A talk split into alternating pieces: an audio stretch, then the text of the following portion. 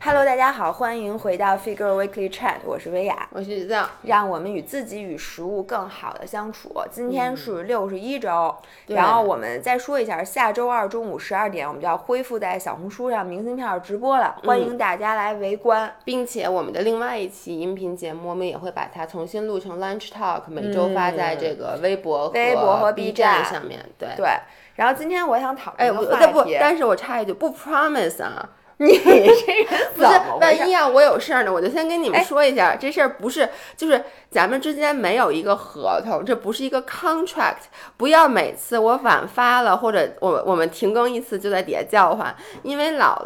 今天你们听到的是周五的音频，但其实我们刚刚才把周三该发的音频给发了，而今天是周四，这就迟了一天。你知道昨天我那我发的那视频底下没有评论视频的，都在问明信片怎么今儿还没发。所以又触发了姥爷的焦虑，然后呢，你就赶紧给自己找条后路，就是。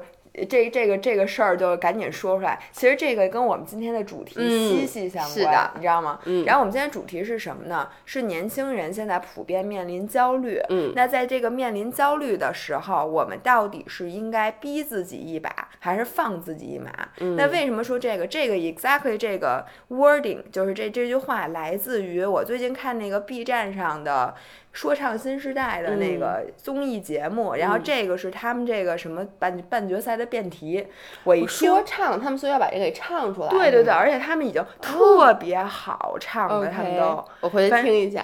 反正就是对用说唱的形式来辩论，就真的非常好。然后我就觉得，哎，说这期辩论我刚刚面面临过这个问题，就是我前两天上周末，大家应该已经看到我们这个微信号上分享了变美的弯路，嗯。然后姥姥上周末去做了冷冻溶脂，嗯。作为一名健身博主，我去做冷冻溶脂，但是我就在想，因为我的手臂上臂上的这个脂肪，嗯。真的是我的胸已经瘦没了，但是我的手臂的维度还没有减，嗯所以我就决定放自己一马，嗯就不要跟健身博主的人设去较劲了。嗯然后我就去做了这个冷冻溶脂，然后陪我去的那个姑娘正好是那个做这个医美，她叫什么 VIP 团购的那个创业的人，然后跟我们认识好几年，是我们一个朋友。嗯然后在我做的过程中，因为我要做两个小时，嗯一直坐那儿趴着一动不能动，嗯然后他就跟我聊天儿，然后就问了我一个问题，其实他就问我说我是怎么做的。他就说，因为他本人嗯是一个非常佛系、非常 nice 的人，嗯就从来他也不急，就他不是一个嗯 aggressive 的人，嗯他是一个比较这个平和的人。他之前做的那个事儿呢，他这样的性格也没有关系。嗯。但是他现在做了一个创业项目，并且是嗯。一个医美的创业项目。然后他们底下招了一堆的人，有的人来做公众号的这个运营，嗯做视频，做医美的科普。嗯。另外一些人呢，就每天需要出去跑，比如说我嗯。去谈，他因为他只做高端医院，嗯去而且只做高端医院的好大夫嗯的团购，还要嗯拿到好价格。嗯所以呢，对这些人的要求都很高。那这些人又很难招，嗯因为这个医美这个行业，大多数人都比较 low，对，这个龙蛇混杂，而且对，嗯然后就好不容易招来的人呢，你就发现很难管理。于是他就说，我的个性是其实是非常随和、非常 nice 的，嗯但是我老在思考一个问题，尤而且她现在是一个新晋妈妈，她孩子才几个月大，他刚那个还喂哦奶呢，现在。他就说，我有的时候我到公司的路上，我就嗯在想，我到底是应该 be myself，、嗯就是我什么样儿我就做一个什么样风格的领导呢？嗯还是应该我本着一个创业女强人的那个要求来逼自己一把，嗯逼着我自己，比如说给大家定各种。呃，比较激进的目标，然后呢，可能被迫需要说一些狠话，嗯需要放一些狠招儿，我到底应该怎么做？嗯，然后当时他这个问题问完之后，我还真没答上来。你知道你在说这件事儿的时候，我就嗯在想，其实这个问题一直也是困扰我的。就是这个问题一直在困扰我，因为我之前不是在那个人力资源公司，其实还做过那个嗯顾问。当时我们其实有一个很重要的，我们公司的一个项目，不是项目，就是我们公司的一个资产。嗯资产其实叫做领导力模型，嗯，我们就是帮不同的公司去做他们的领导力模型，也就是说，你这个 leader 得是一个什么样，他得具备什么样的素质。嗯，当时我就在想，就是其实不同的人，不管你是一个随和的人，你是一个激进的人，你是一个脾气暴躁的人，还是你是一个特别佛系，你不敢不喜欢跟别人有正面冲突的人，嗯每个人其实都可以当 leader。嗯就是你是可以不同 style 的 leader。然后呢，其实我我当时一直在想，这个跟你配合你的 team 是什么样的非常息息相关。嗯你能理解我的意思吗？比如说，并不是说我是一个佛系的人，我就带不好团队了。就比如说我不说狠话，我带不好团队了，因为下面的人。他，你在这个时候，你下面就要找的人，就是那些比较自觉的，或者说他需要找我这样的员工。就我是什么样的呢？领导一呲儿我，呲儿我，他说的对我也不干了，说的不对我也不干了。就是我是那种你越说我，我越表现不好，就是那种叛逆性很极强、极强的人。但是呢，如果你很厉害，我就怂了。就是不是不是说错了，不是，但是就如果你很 nice，你对我就是我觉得，哎呦，你怎么对我这么好？我做错了你也不说我，我自己的愧疚感，嗯会 eat me alive。嗯，然后，所以我你越不说我，我也觉得我真对不起你，我一定得好好干。就是，所以这你这样的人好像不太多。挺多的。我觉得咱们，我觉得其实我我觉得很多人都是这种，就是他是不说说不得，嗯然后但是呢，你只要稍微夸我一点儿，我就会特别努力的工作。所以呢，我觉得可能某一些领导就适合找我这样的下属。那某某一些某一些员工就是那种，如果你领导不管我，我就自由散漫，就是我是那种自自我驱动力比较差的人。然后，但是我很怕别人说我，别人一说我就怂了。那这种人可能就搭配这种比较比较厉害的领导。但是问题是，有的时候吧，你公司的员工你并没有机会重新去选择。，对，但是我的意思就是说，其实刚才你说那个朋友他的嗯这个疑问，其实我我一直心里想的是，呃，如果你是自己做老板，其实你是有机会在选择员工的时候找到更加适合你的。就并不是说他觉得我是一个妈妈类型的人，我是一个特别随和的人，我是一个不喜欢跟人去对峙的人，我就不能当一个呃怎么说呢非常 professional 的老板。我觉得不是的，但是你不能说你去招人的时候，你还专门去招那种特别不好管的那种人。对，但是我觉得这是一方面啊。当然，就嗯是什么样的性格，就是你甭管内向外向，你是一个特别 nice 的人，还是你本来就是一个比较严厉的人，都可以是一个好 leader。嗯但是呢，我觉得更多时候我们面临的问题是，比如说我这个人是原来上学的时候、也是老呃老师提问我一言不发的，嗯我就不爱说话。嗯不是说我不知道这个答案，嗯是我就不爱跟别人争抢，嗯我就是这样的人。嗯就是如果老师不是点名儿叫我，嗯我肯定是不会回不举手答的。就算全班同学都不知道，只有我知道，我也不举手，我就不喜欢这种 attention。嗯就大家都看我说哇，说你竟然知道这个，嗯我觉得特傻，嗯我也不知道为什么，嗯可能因为我自视甚高。然后大了之后上班，我就发现一个特别严重的问题，嗯。就是老板看不出来你的嗯。能力，因为我们是比如说都是经理级的，然后嗯。每周是需要一起开周会，嗯。或者说任何时候就老开会嘛，嗯。然后。有的时候他就说，哎，谁有想法，或者嗯谁有什么，大家举手来说。嗯。然后我就从来都一句话都不说，嗯然后我发现呢，你以为老板就是说你什么，你你总是不说话，你觉得只要你把事儿干好了，嗯老板都会知道你的能力。但是我后来发现不是这样的，尤其是大老板。因为大老板跟你其实隔着几级呢，他平时看不到你实际工作的能力，哎，他也就是靠开会呀、比如说或者我们有个什么叫叫什么 brainstorming，、反正嗯就是那些活动上，然后可能你你偶然的发了一次言，嗯老板就会印象特别深，就说哎、嗯这个 team 的谁谁谁，嗯哎这个人感觉很聪明，嗯但他只是他的感觉，所以这点其实就很不公平。那对于像我这样的，我平时就是开会我不爱说话，但是我干活儿很努力的人来讲，嗯我就觉得很不公平。然后我就一直在想，那我到底要不要在公司变成另外一种人格？就是嗯我在公司变成了那种，甭管你有事儿没事儿，我起来都得说两句的那种人。那也挺招人烦的。不是，那你可能招 peer 烦，就是跟你同级，天天跟你我在一起的人老会板可能你不是你有事没事都站起来说，老板应该也挺烦你的，吧？但是就是说你就是勇于表现、嗯我懂你的。意思，其实就是说在，如果说在职场上，要不要去塑造一个本身这个人不格，是你，让你不太，甚至让你不太舒服。没错。但是呢，你为了你的职场的生涯，所以你需嗯要去改变一下。这个我觉得基本上所有的答案都会是会吧，因为你你就是一直我们说一句话就是 professionalism，嗯然后很多人又说你要把工作和生活分开。嗯你你刚才说那个其实有点。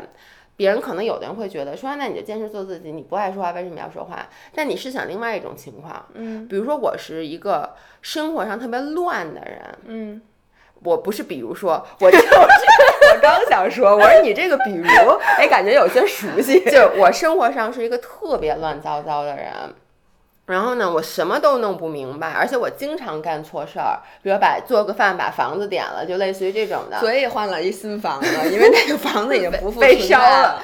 就是你可能生活上大家。不会特别介意，甚至有时候还是觉得你这种迷糊的状态有点小可爱。我我我这个这个我是老可爱啊，因为这件事儿放在我身上不可爱，但你们想象一下，一个二十多岁的小姑娘放，在你身上，exactly 非常的可爱。大家，大家就是现在给我评论一下，是不是觉得姥爷很可爱？就你知道，比如她长得又很，就那种小姑娘，你长得长得也小姑娘，很可爱、啊。有嘛？谢谢你。行了，咱俩你往下说呗。然后？呢，就这么一个形象，她在生活中你会觉得很可爱，但是如果她在职场上也这样，你想想她会给他的 peer、他的老板、整个公司带来多大的困扰和烦恼。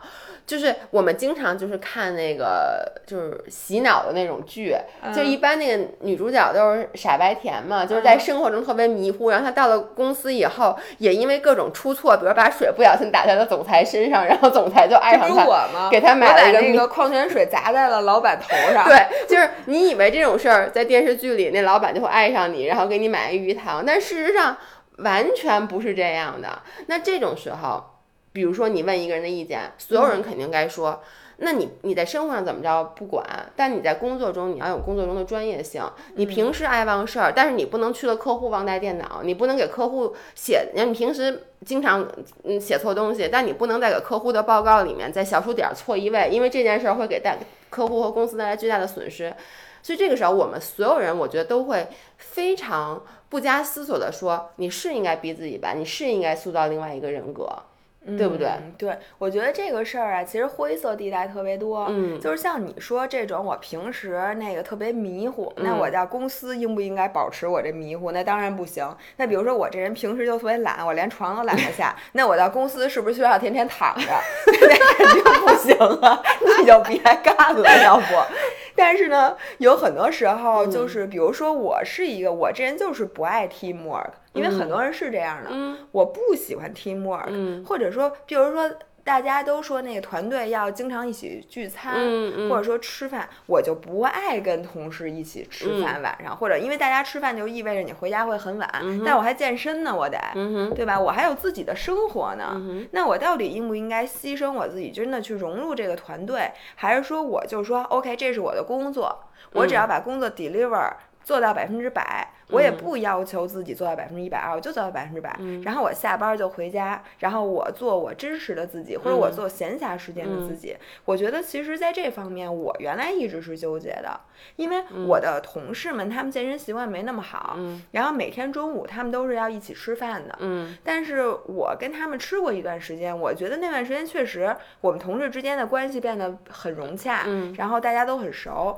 但是呢，我发现我没有自己的时间了，嗯。因为我晚上下班不定几点呢，而且下完班以后，我那瑜伽课我都一一节都赶不上，嗯因为还堵车。我要想练瑜伽，我必须中午十二点去上中午那节课。嗯但是如果我上了一段时间课，发现跟同事的关系非常疏远，嗯因为你就变成上午你说大家都在那儿打字啪啪啪，嗯下午只能开会啪，不是啪啪啪。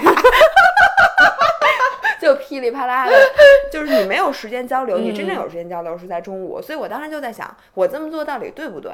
我说这么做会不会对我的职业前途有影响？因为到年末大家互相打分儿的时候，会不会就给我的分儿低？其实不是因为我工作的问题，就是因为我跟大家没有他他们其他人那么熟悉。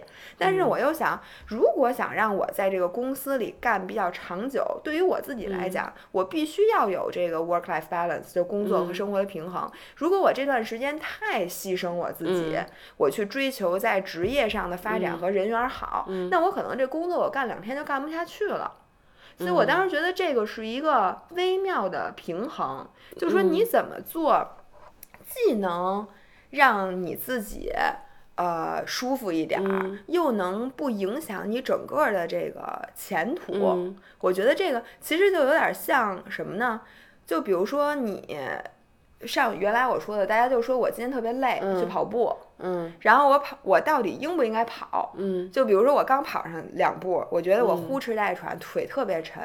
那这个时候我到底应该逼自己一把，说我去完成我今天的训练目标，嗯还是说我应该放自己一马，我就立马回家睡觉？我觉得呀，这是两，其实这是两种情况。你刚才说那个是说，呃，比如说，就是这个在公司我和同事之间的关系和我的个人生活，我应该怎么选？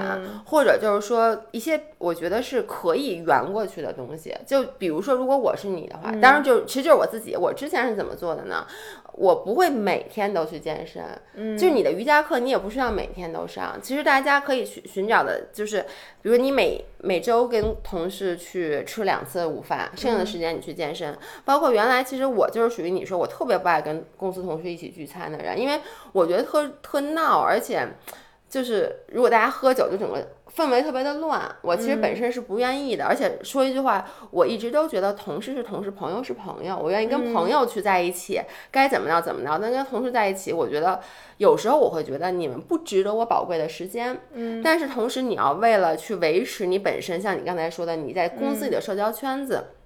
那我就是，我不是每次都去，嗯，我两到三次去一次，大家叫我两到三次去一次。但是呢，我觉得你刚才说跑步那种情况，其实更像什么呢？更像就是，比如我在公司工作，然后现在有一个更好的机会，嗯然后这个机会有可能是跨行业的，也有可能不是跨行业的，是换一个公司。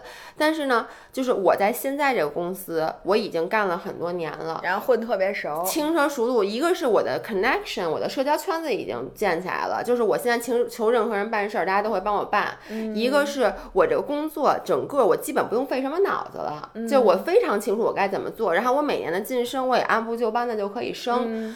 我不是不努力，但是这个是让我我的 comfort zone 让我很舒服很舒服。那另外一份工作呢，可能它更有挑战，但它会给带来更多的钱，甚至它有时候未必会保证我带来更多钱。就是很多人去做的辞职创业，那一开始你可能挣的钱都更少，然后你肯定比现在辛苦。像咱俩当时辞职创业的时候，做的是一个跟自己之前完全不相干的事儿，嗯，就是你可能就就此就。就就就失败了，嗯，那这种时候你该不该推自己一把？有点像当时跑步的那种感觉。这个其实就是老何前两天面对的，就是老何呢，因为大家老问说那个姥姥公这个最近怎么没出现？就是消失了周末，姥姥公呢最近去了深圳，因为他呢姥姥公原来是在北京的一家外资的投行，嗯，然后他在这个公司已经干了挺多年的，并且同就是轻车熟路，对并且这公司文化特别好，这公司的所有的同事都跟他关系非常非常对，好。他在这块儿特别高兴，每天想每要上天都。非常高兴，并且挣钱也不少，嗯够花。然后呢，工作压力说就是有时候忙，但是也有不忙的时候，就是他自己是可以适应的，他已经完全适应了这个工作节奏是的。，嗯，然后这个时候呢，就有一个新的机会，他是在一个互联网公司，就是大家知道去深圳肯定是去鹅厂嘛，就基本上就那些公司，他就去了鹅厂。对，然后这份工作是他非常非常听起来很有吸引力的，嗯但是呢，这工作他没接触过，因为他没有做过 in house，他从来没有在企业，里面做过并且这个。领域，这个投资领域他也没有嗯接触过，然后又是对 in house，并且他其实知道，如果去的话，嗯，是一份压力非常非常大的工作。并且他会需要只身自己跑到深圳去对，然后至少待个那么两年，对，然后老婆孩子扔家里，啊没有孩子，对，老孩子婆和妈，也是我，老婆和妈都扔家里。对对对，嗯然后呢，那你这个时候到底应该怎么选择？对，就是就是你是逼自己一把，因为其实还是那句话，就是我放自己自己一马，并不是我就是一个非常消极的状态，不是说嗯。我就就就怎么着我不工作了或者什么，就是我放自己一马，就是我按照现在的生活待在自己的 comfort zone，、但是我真的逼自己一把，一切都是未知的，或者说。好的地方不太是未知的，但坏的地方是非常非常清清楚的。对，然后我这个时候呢，就老何他回来就问我，他其实真的很犹豫，嗯关于他到底要不要换工作。当然，一个是出于礼貌，因为他换工作去深圳，他必须要征求我的意见，要不然的话这日子就没法过了。所以我也不知道他是真的是耐心的咨询我呢，还是说那个他是出于礼貌。反正就是说他，我们俩谈了很久，关于他到底应不应该换这个工作的问题。我当时是这么说的，我没有给他一个答案，说我的建议，我说你想象一下 A、B 两个地方都是最不好的，一个是你去了。你发现你干不下去，嗯，就是你发现甭管是企业的这个文文化到这个嗯。工作的要求，到你去深圳独自生活，嗯。这些全是你适应不了的，嗯。你每天都待的非常非常的痛苦，这是 A。嗯 B 呢，是你还留在现在的地方，但是你听说你之前没去的那个工作，你有一个朋友去了，然而在那块儿发展的非特别常好，好，对，然后挣钱特别特别多，并且做了很多你现在接触不到的大项目，嗯。然后你这 A 和 B 之间这两个最坏的结果里面，你选你更能接受哪个？嗯。然后老何选了 A，他说：“我觉得我 A 让我心里的那个难受嗯。是更表层的难受。”但如果是 B，就是我没有换工作，当然了，我也永远不可能再得到那个工作了，因为这可能这个机遇它是非常难得的。对，那我听说，如果听说，比如说他一好朋友去了，然后在那儿干的这个顺风顺水，并且在那块儿，因为他一定是能接触到很多嗯。特别令人兴奋的项目的，就这些项目你都没做成，他说他会一直后悔，一直后悔，嗯。可能后半生他可能都在后悔这件事儿，而且每个每每次见那个人都会问，哎，你们最近做什么了？然后心里暗自想，哎呦，如果当年我去了，我会怎么怎么样，嗯。所以他更不能接受是 B。我说，如果是这样，你就去。因为我在想，你可以先逼自己一把，因为百分之九十的情况，A 那种最坏的情况它不会发生。你可能是会觉得难以适应，你这活儿确实就你你给他，因为不可能所有方面你都接受不了。我觉得就是他这个，因为你列的这个最坏的这个东西，是你完全没有考虑到任何好的东西。对，就是。我觉得，首先做对于你的能力和你的适应能力，三十几岁人，我觉得你不太可能真的达到 A。其次是，就算你达到 A，你当时还是有后路的，因为你可以选择回来。对，但如果你不逼自己一把，我觉得你没有权利在现在就说我现在就放自己一马，因为你不知道会不会出现那个情况。其实这件事儿，老何之前也做过。老何之前嗯其实在这个童话时候，他也去了一次其他的公司。当时的对情况跟这一样，就是他觉得那边的。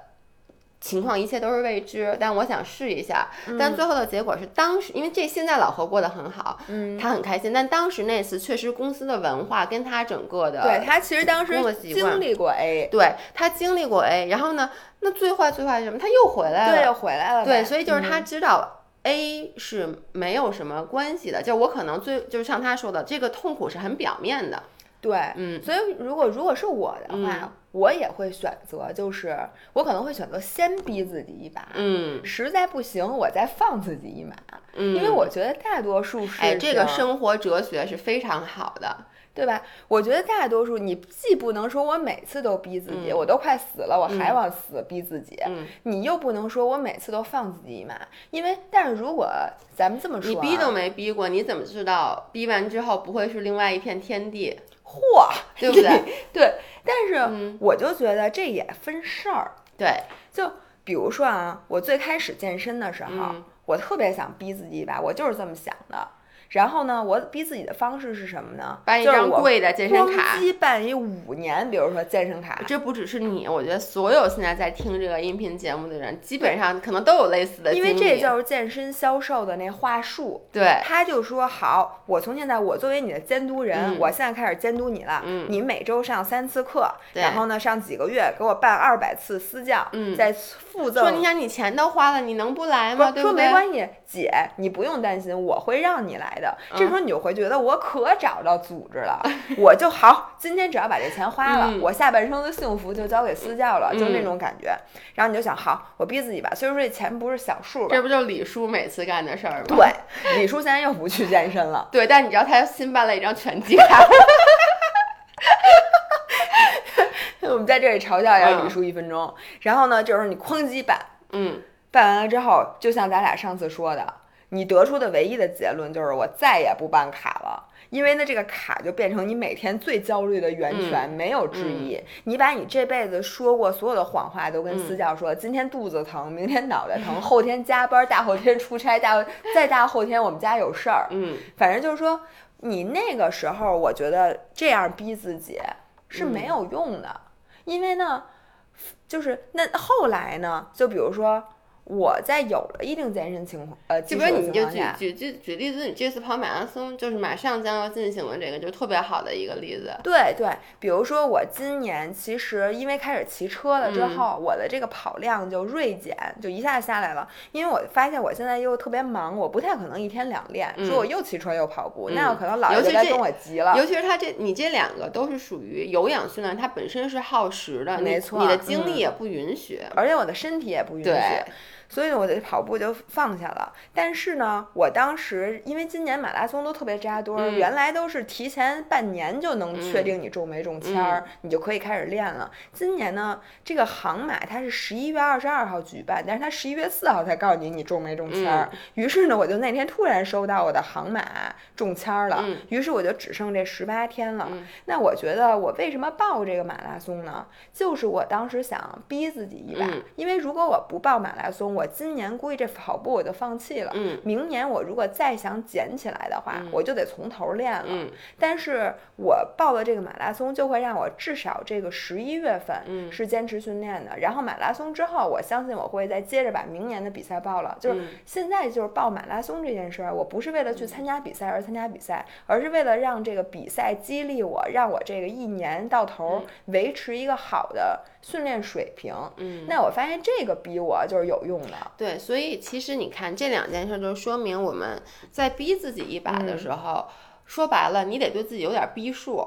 嗯就是你这个目标设定，或者你逼自己去走的这个路，你不能是完全不搭嘎的。你完全不搭嘎的这件事儿，或者说你明知道你完不成，那这件事儿一定会带给你焦虑。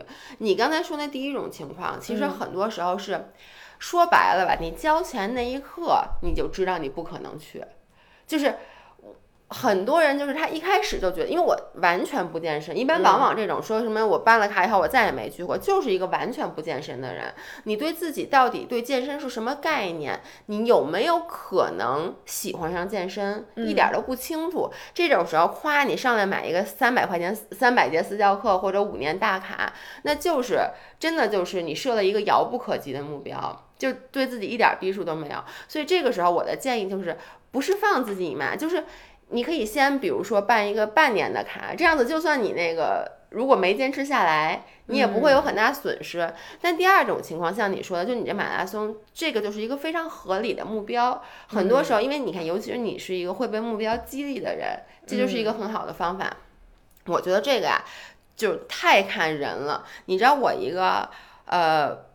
阿姨，我一个阿姨，她的孩子，因为今年刚刚中考刚结束，嗯她的孩子中考考了一个特别特别差、特别特别差的成绩，就是满分好像是七百多分，她那个孩子考了一个四百分出头，嗯就是特别特别差，差到什么程度呢？就是任何的北京的高中她都上不了，她只能去上那种职高嗯或者技校。当然我没有瞧不起职高和技校的啊，我我特别喜欢蓝翔技校，我想去那儿学厨艺。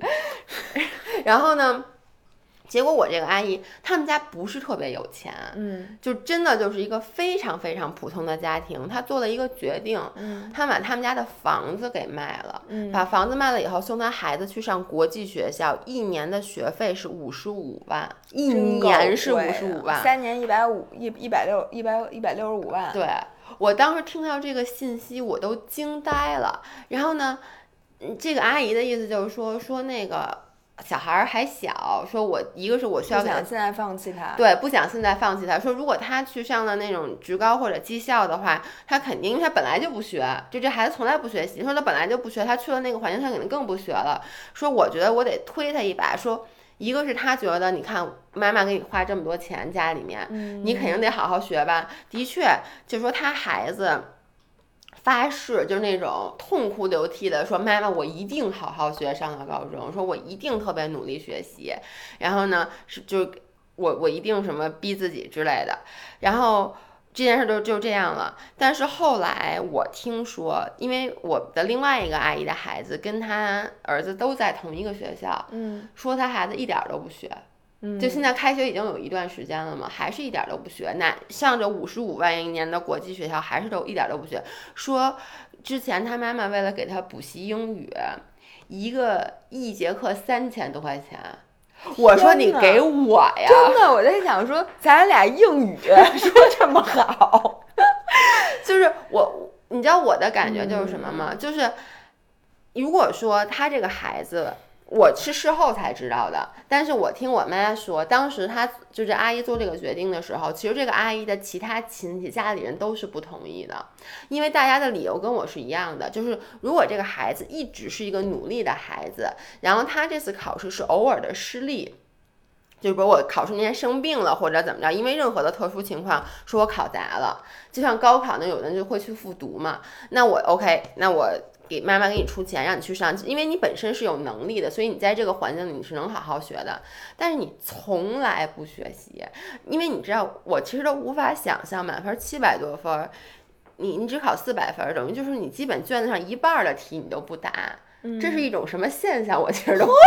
我确实不太能理解，就是我能理解考七十咱俩化学会考的时候，可所有大题一个字儿都没写，你还好意思说别人不，咱俩大大化学会考的时候，咱俩是这是一个战略，因为咱俩不想学，但是咱俩就说 OK，那我把所有的选择题都做对了，我能正好得六十分。咱俩确实，咱俩是做对的吧？咱俩是背对的。但不管怎么说，就是我觉得这有选择的，就是咱们不，我没有选择，因为你我当就是不会。因为当时咱们俩，因为你说你要你对我要学文，我放所以你弃化学。对，但是这这个经历我也有过，你不能说你不但不能每。一科我真的不能，因为他是完全不学。我觉得是这样，有的小孩他的天赋不在这里。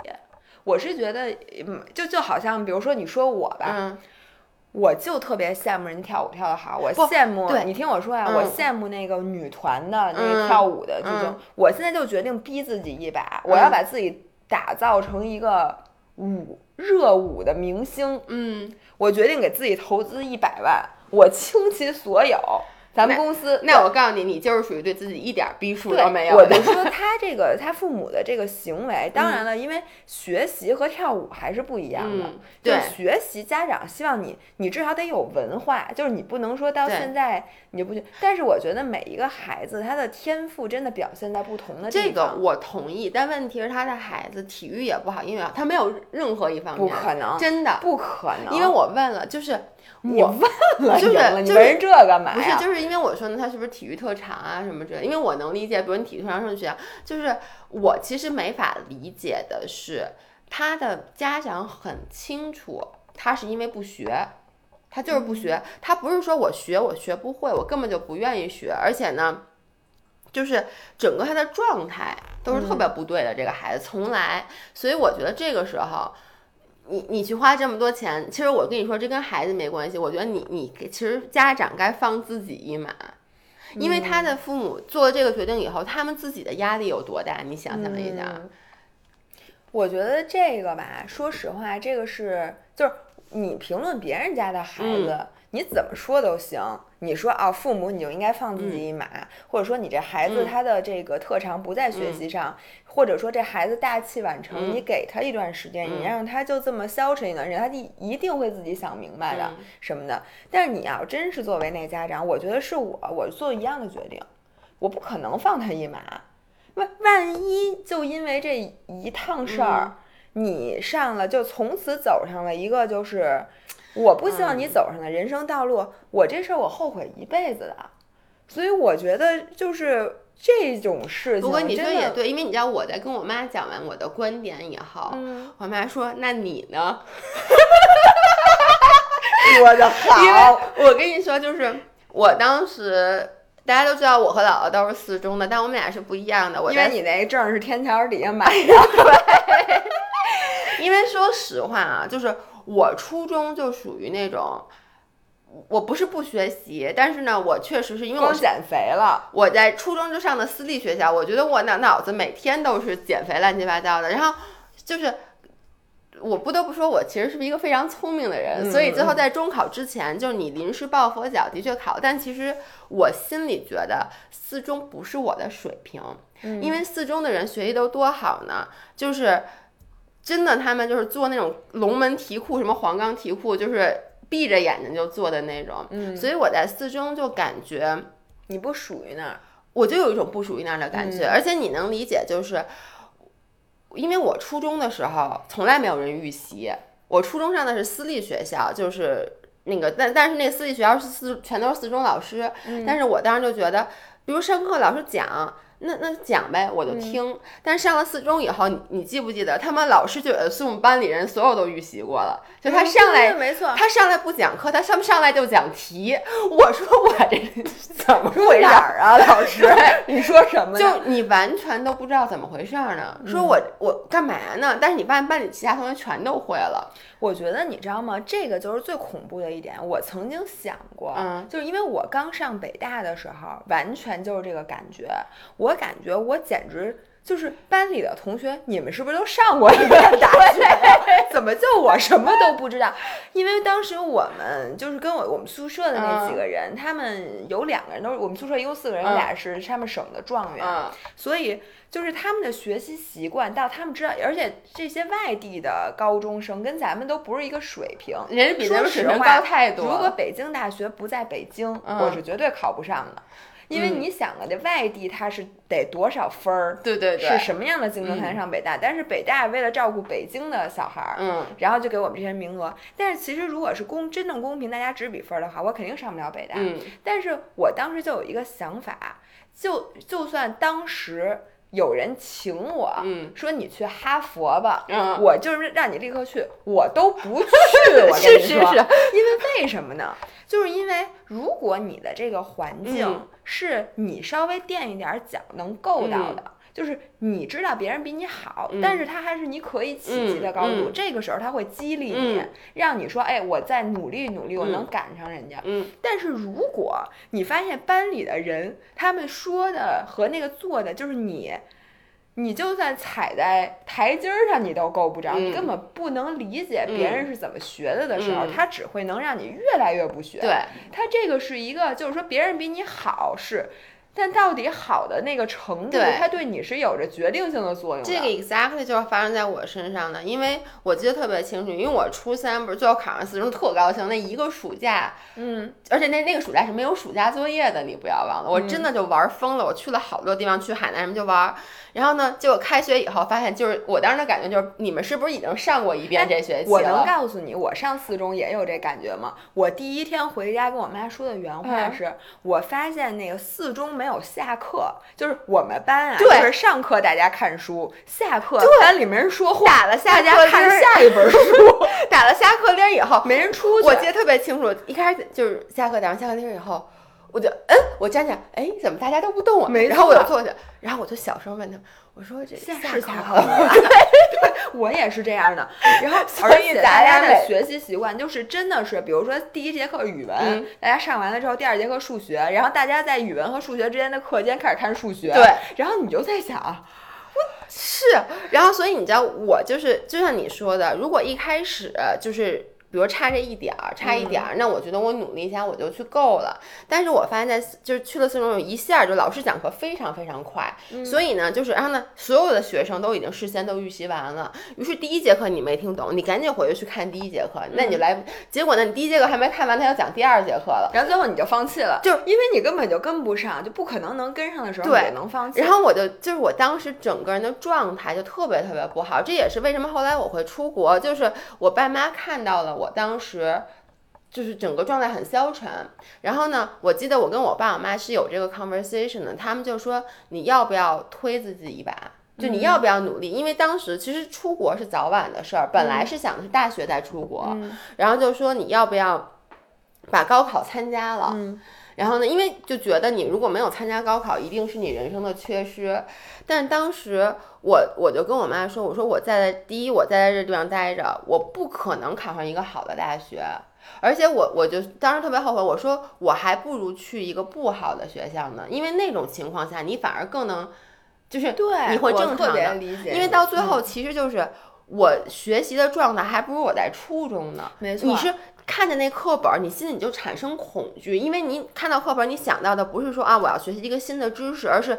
上课你们上课时候真的老师在前面讲，我觉得就跟听天书似的。而且你是一边产生恐惧，一边觉得我怎么能这样，我不能放弃。但是一边又觉得我怎么可能不放弃？这让我怎么坚持？我跟你说，这就是一个很好的例子，就是我之前骑车有两两伙小伙伴，然后第一伙人呢，他跟我们跟我水平差不多，嗯，就可能有一些人他比我快一点儿，嗯。呃，我和他们骑车的时候呢，我心里老在想，说是不是我应该找一个骑得更好的人一起带带我。我跟他们在一起，因为他们经常休息，嗯，然后一会儿就停下说吃根冰棍儿啊，喝口水，就骑得比较佛系。嗯，虽然说我很舒服，嗯，但我心里总是觉得，哎，我是不是太不求上进了？嗯，老跟他们骑。嗯，于是呢，我又找到了第二伙人。这些人首先骑这个，比如说每四五个小时，我们每次都是那一个路线啊，从来不停，从来不吃东西。然后呢，可能只下来喝一口水，因为他们要就是要刷那个赛段，要要骑得很快，并且这些人骑得真的非常的快。嗯，是我从一上来心率就一百八，然后就一直呼哧带喘，然后咬着牙就怎么着，就是那种。后来我发现，就是有一次我跟那个快的那波人，我我当时心里特别纠结，因为你知道骑车吧，就这么俩路线，每周就是不是周六就是周日，你就最每天每次周末都要决定你到底跟他们骑还是跟他们骑，集合时间恨不得都一样，但就是你看你跟哪波。然后有一天我就说妈的，我他妈逼自己一把，我跟这个快的大神大佬跟大佬骑车，然后骑着骑着我就掉队了。然后呢？第一，没有人等我，因为人家是要刷成绩的，他不可能下来说那个等你。第二，我连人家影儿都看不着。嗯，这个时候呢，我就开始自己骑了。嗯，自己骑越骑越累，对，越骑越烦。而且我停下的不是一两次的问题，我他妈的一会儿就停下来一下，又停下，我再玩会儿手机，因为你。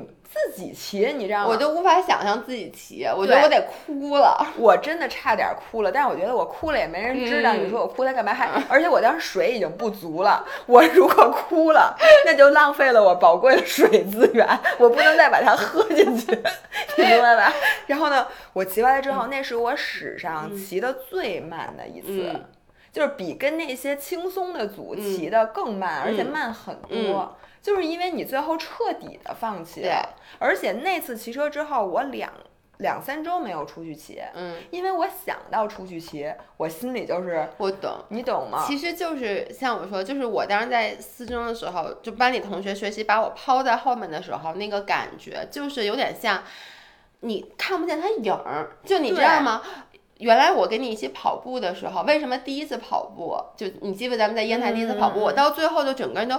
我特别愤怒，让我难过，是因为你和张翰本来是在我前面的，后来我看不见你们俩了，你知道吗？就是你看不见你们俩了以后，我就开始停了。其实本来我还能咬牙，就是说，比如说你，对，你们俩慢点跑。所以我觉得这就是一个典型的情况，就是有的时候你逼自己一把是好的，就是让你会比较快的进步。对。但有的时候你逼自己一把，绝对是反作用。对，这就是我爸后来我。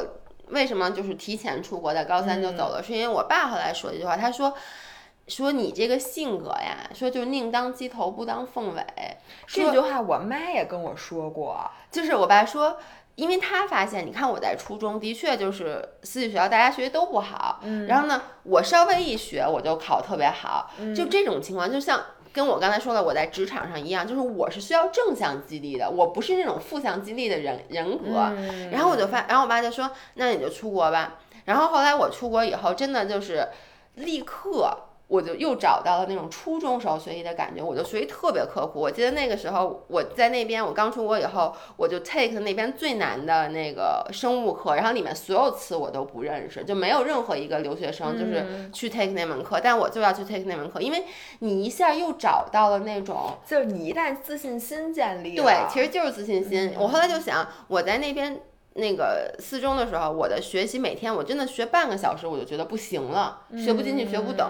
但在那边，你你能熬夜学习。然后我妈老说说你拿出你当时在国外学习那劲儿，你在四中怎么就读不下去，怎么就不能参加高考？因为当时你整个心态、你的情绪都是不对。对，我觉得这个给大家一个特别好的启发，就是说你这个人是正向激励还是负向激励？是的，像我呢。可能相比于，当然正向激励对我也是有用的，嗯负向激励对我也是有用的。但是相比于正向激励，我更喜欢稍微负向一点嗯激励。就像我刚才说的，与其比如说我我跟人骑车，每次都是我最快嗯的感觉。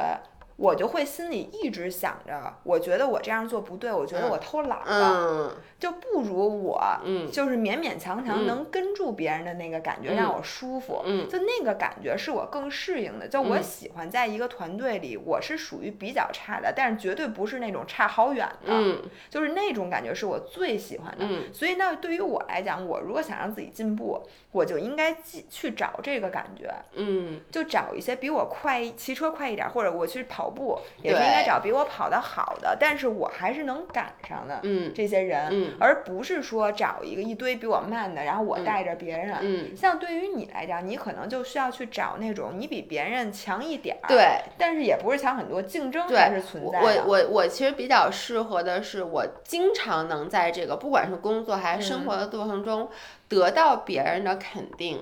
这样子会更加的激发我去自己努力，我所以这就是为什么我现在大部分时候我会选择放自己一马，因为其实放自己一马，并不是真的放自己，嗯对，而是你放自己一马，你反而能进步。对，就是你其实说白了还是要对自己有点逼数，你要了解你到底是一个什么样的哎，人，所以这样就是说，你放自己一马，嗯。反而能进步。像我是逼自己一马，逼自己一把，对我反而能进步。对，因为你知道吗？你发现没有？你逼完自己一把以后，你立刻做的是什么？开始制定计划。对比如说，我说 OK，我我本来那个不想跑这个，不想跑步的，然后哎，我中了马拉松，OK，我现在要开始，我每天要按什么跑量跑，你就立刻开始制定计划。但是对于我来说，我往往逼完自己一把以后，我逼那一秒钟我就开始焦虑了，嗯，我就说哎呦完了怎么办呢？我这。马上就要比赛了，哎呦，我这什么都没练呢，哎呦，我去，我去，我怎么办？然后呢，该跑，哎呦，我这不舒服，万一我这一多跑，我这跟腱又又受伤了 怎么办？就你整个咱俩的那个应对这个目标的时候的这个反应都是不一样的。对，所以我觉得最后要看什么呢？嗯要你还是要心里知道，你逼自己一把也好，放自己一马也好，你目的是什么，对，对吧？你看，我们就是我参加比赛也好，嗯你不参加也比赛、嗯比赛也好，我们其实最终目的是为什么？让自己有一个健康的身体，并且让自己有一个规律的训练习惯，是的，然后保持自己现在的身材。这其实我们的就是殊途同归是这个。对，而且你知道吗？就是咱俩，就是你你是通过负向激励也好，我是通过正向激励也好、i n the end 都是自我激励。就是都是这件事儿是我打心底我觉得好的事儿。我觉得只有当你的，就是你的根本是这样的时候，你才应该就这件事儿才能办好。为什么我我说这个呢？就是你你你刚才一开始说的那个，有有的人可能会说，哎呦，说那个现在有这么一工作，说比如说我是一个。老师，嗯然后现在有一个工作是一律师，或者一个完全跟我工作完全不沾边儿的事儿，嗯然后呢，但这件事特赚钱，我听说，嗯就很多人都会这样，就是包括咱们周围也有朋友，就因为咱俩做了博主以后，我周围嗯很多人，对，没错没错，就说都要做博主。哎呦说，哎呦你这工作一状天到态。晚收礼盒，说我太羡慕你了，你这什么都不用买，然后你这个什么那个拍拍视频就完了，嗯他们就会觉得，哎呦这个好，说那要不然我也辞职吧，说我也要做博主吧。我周围每我经常我不敢说每天，但是基本每个月都会接到两三次，就是有、有嗯完全不相识、不不不熟的朋友啊，来跟我咨询说，如果我想做这件事儿该怎么办？我觉得这种情况下，其实就是我觉得他的初衷是不对的。嗯就是很多人，我觉得他本身不是一个，呃，怎么说呢？他喜欢去创作内容的人，他就觉得你现在生活过特舒服，他很羡慕你，他觉得你又赚钱又又又什么这个，就过得比较光鲜。那我也干这个吧，要不然我也辞职吧。我觉得这种情况下，我一般给这些人的建议都是不要。我说，因为你知道，我们俩做博主的第前两年 almost 都是基本上不赚任何钱的，一分钱都不赚的，而且那时候也没有礼盒，那时候一个月能收一个礼盒都没有，所以就是那个是因为我们俩喜欢这件事儿，嗯。所以这个是 inner 的这个我叫动力。动力。但是你要是说外面的那些动力，我觉得是不正常的、不正确的动力的时候，你怎么逼自己都是没有用的。是的，而且我再说回来，其实就回到最开始那个话题，就我创业那个朋友问我，那你说我这性格是这样的，但是我在公司创业公司，我可能是需要变得狠一点儿，那我到底是做自己，还是变得狠一点儿？我现在想明白了，也不是想明白了吧？我觉得建议可能是说。你分析一下，你创业就最终你的目的是什么？嗯，你是为了赚钱，对，你还是为了就把这个公司给做好？当然，这两个者是不矛盾的，但是你要发现你自己内心，你做这件事儿最重要的那一个或两个目的，对，然后你再看看，那这些事情表面的这些人狠不狠？我到底说不说狠话？这件事儿有有没有用？有没有那么重要？而且，就如果我。是一个那个，我我就是想把这件事儿做成。嗯，那其实你不说狠话，你也有很多的方法能。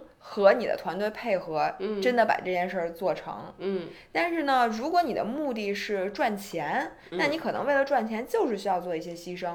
那你做完这些牺牲，你觉得你不再没有在做自己？你觉得，哎，我怎么在创业当中变成了一个我不成为的人？那你这时候就想想，哇，我当时的初衷就是为了赚钱。对，那我为了赚钱，我必须要这样。太对了，就是怎么着，你自己就说白了吧，因为做任何事儿它都是一个 trade off，没有事儿能两全其美。嗯，所以就是你牺牲的那个点。这个跟你之前对于婚姻的观点，我觉得有点像，就是 in the end 不是你达成的那件事儿，决定你到底是推自己吧还是放自己一马，而是你达成那件事儿，你所需要付出的牺牲，或者说你所需要放弃的事儿，哪个你更不能接受？这跟你给老何的两个选择是一样的，没错。你不是问他选完之后，你不能再往另外另外一边你不是问他说你更想要哪个，而是说这两件事儿你更不能接受哪个。所以就是比如说像我有时候就是，比如说我到他那个情况，因为我。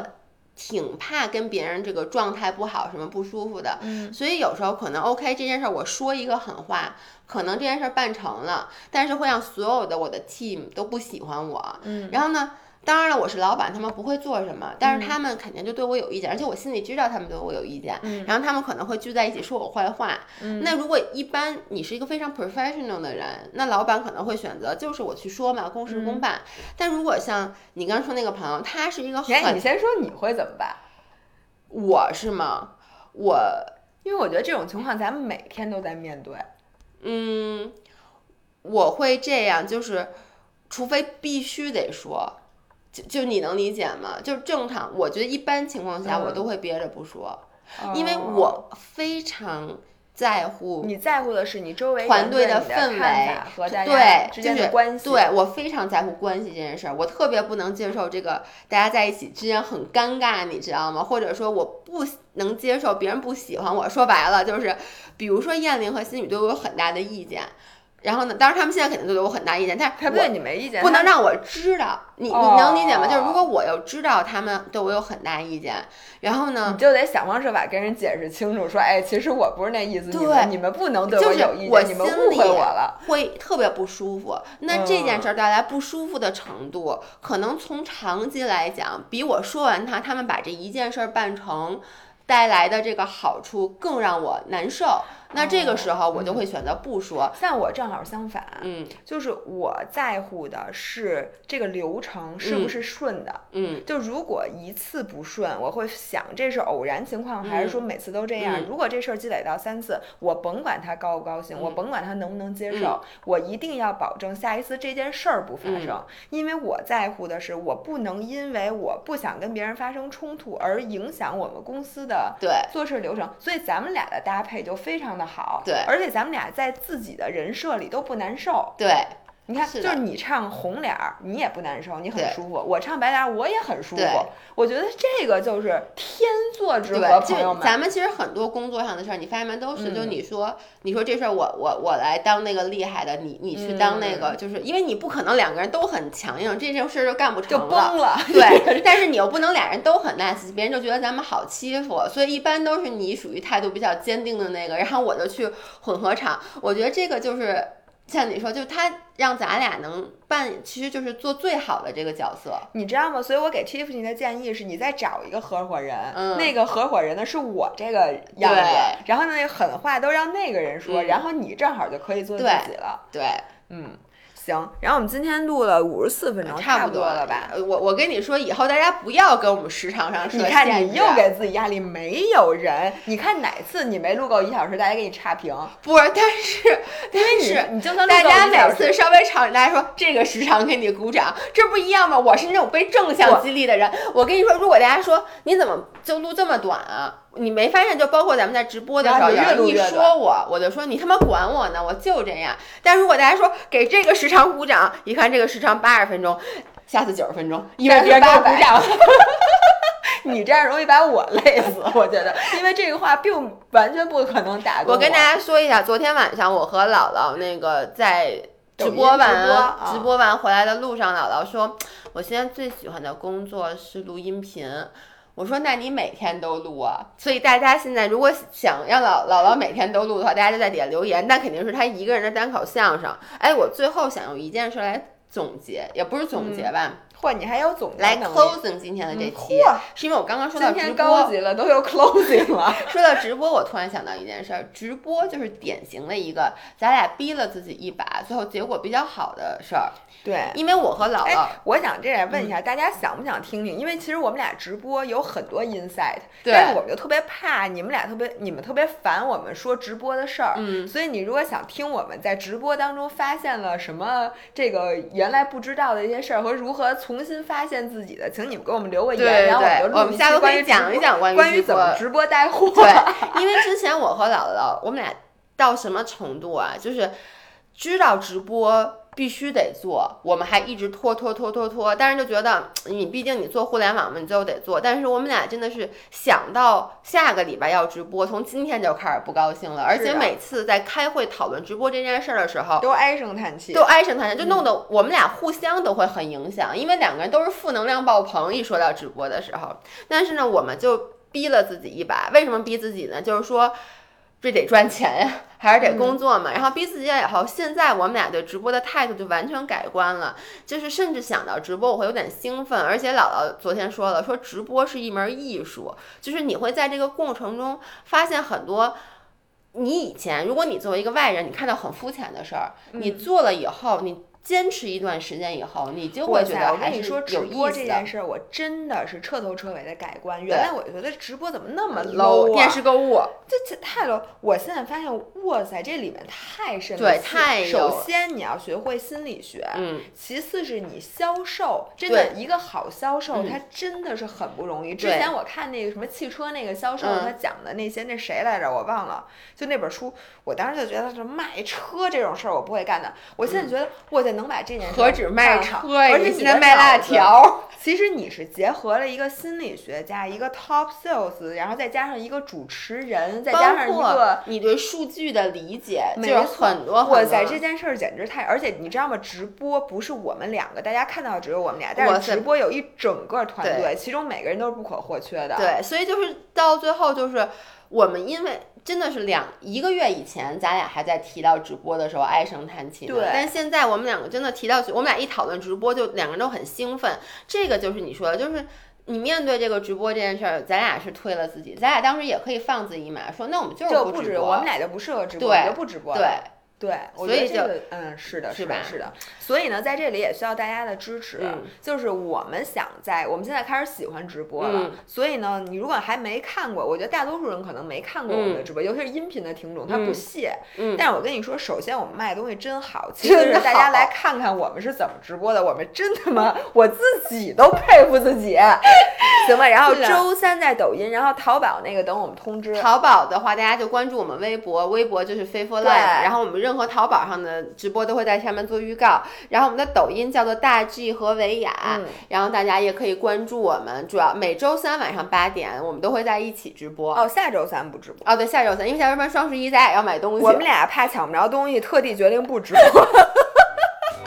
好吧，那今天就到这儿，大家拜拜，拜拜，周五愉快。